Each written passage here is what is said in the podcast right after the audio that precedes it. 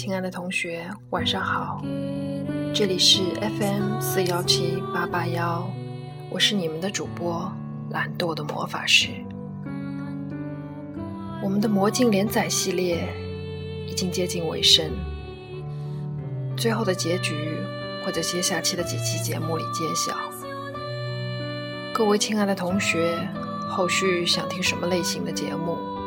欢迎通过各个平台给懒惰的魔法师留言，魔法师会尽量满足大家的需求。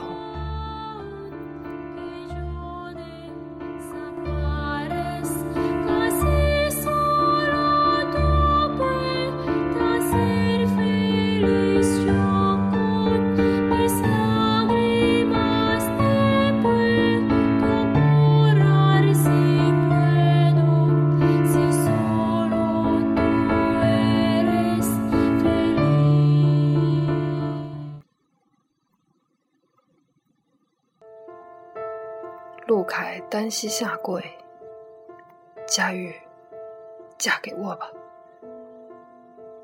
刚离开妻子，就拜倒在情人脚下，这样的男人还能信吗？陆凯望着佳玉，他会劈头盖脸骂自己一顿，会痛哭、尖叫，叫自己滚蛋。佳玉望着陆凯。我愿意。听说佳瑜想让自己做伴娘，琪琪的眼圈红了。好，也算走在你身边，和你一起走过红毯。佳瑜抱紧琪琪，他不是无情，也不是残忍，只是想不出还有什么方式可以表达自己对琪琪的感情。你是我最好最好的朋友，永远都是。这是真心话，也是最后的宣判。琪琪收起眼泪，嗯，这最后一段路，我陪着你走完，把你交到他手里。这句话不知怎么，听上去有些不祥。不过，这样喜庆的日子里。也并没有人在意。经过这么多波折，两个人终于走到了一起。陆凯觉得有点不可思议。原本想象中的狂风暴雨这样悄无声息的化解，让他觉得不太真实。杨云没有怀孕，最后一点顾虑也消失了。小曼的惨死。佳瑜受到的威胁，竟然都是杨云一手策划。遭遇背叛的女人，竟然可以变得这样可怕。了解了前因后果，杜凯觉得脊背发凉。他觉得愧疚，那就用一辈子来补偿吧。充满凶险意味的九月十一号，已经在昨天顺利度过。现在整个事件终于可以告一段落了吧？钱太之死，虽然死因依然有疑点，但这些都是过去的恩怨，与将来无关。至于 Angel，那也许真的只是一场意外，而吴佳妮、彤彤和杨云这些偏执的女人，心里充满不甘和怨念。才会产生怀孕的错觉吧？一切似乎都有了合理的解释。陆凯挥挥手，将这些一直萦绕在脑海中的困扰赶走。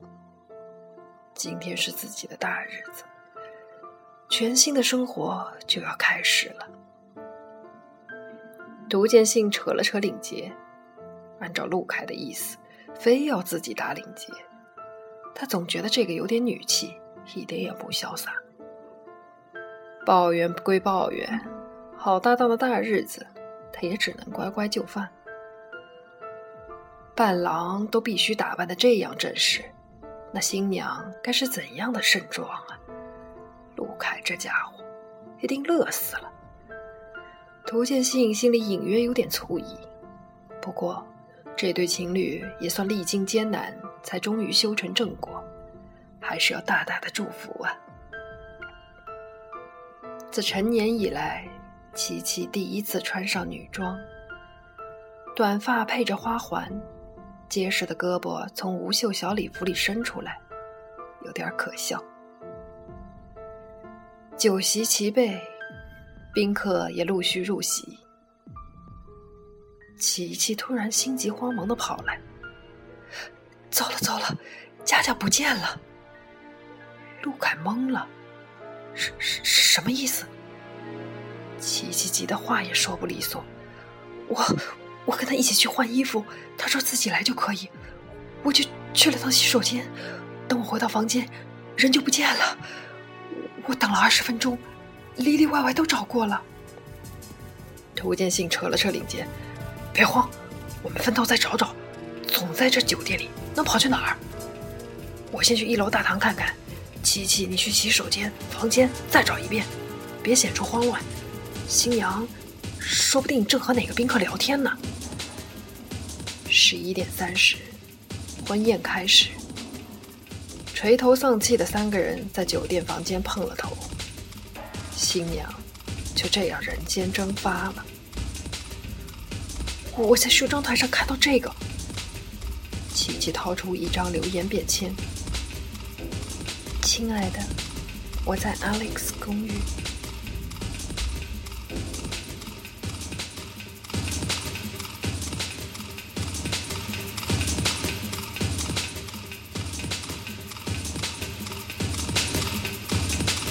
三人急急忙忙赶到 Alex 一身便装的 Alex 看到西装革履的卢凯和涂建信，气急败坏闯进门。似笑非笑的动了动嘴角。二位，婚礼没有邀请我，我其实并不介意，不用麻烦你们亲自登门道歉吧。少废话，快说，你把新娘藏到哪里去了？涂建信一步上前，求助 Alex，抡起拳头就要砸。锥子动口不动手，大家都是文明人。Alex 举手挡了一下。陆凯上前拽住涂建信，涂建信以为陆凯还要同 Alex 理论，急道：“别跟他啰嗦，都什么时候了？”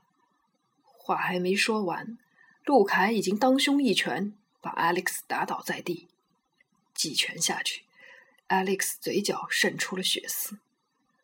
涂建信见状，连忙上前抓住陆凯：“别打太狠，打死了可问不着小佳的下落了。”陆凯双目圆睁，双拳紧握，许久才喘着粗气平息下来。Alex 慢慢擦去嘴角的血迹，整整衣服，不慌不忙坐回到椅子上。二位气也多少算出了，我可以告诉你们，你们要找的人并不在我这里。至于……他去了哪里？老实说，我比你们还想知道。陆先生，你真的以为你的新娘会和你结婚吗？想想你对她曾经的欺骗、伤害，你认为一个女人还能相信你在圣坛下信誓旦旦的承诺吗？你自己难道不觉得可笑吗？我知道我对不起佳玉，我会用一辈子来补偿她。这是我和他之间的事，和你没有关系。哼看起来到现在你还是什么都不懂，叫我说什么好？你和他之间根本什么都没有，过去没有，现在没有，将来更不会有。这从来都是属于我的，懂吗？陆凯和涂建信沉默了。眼前这个人，不是危言耸听，就是彻底神经错乱。Alex 看了两人一眼，好吧，口说无凭，闹到今天这种地步，已经没什么可隐瞒的了。关于所谓的真相，可怜的两位侦探，你们以为整个事件都已经水落石出、圆满结束了吗？Alex 说这番话的时候，气定神闲，幸灾乐祸，简直像当头一棒。已经散去的不祥预感再次笼罩在陆凯头顶。难道说事情还没有完吗？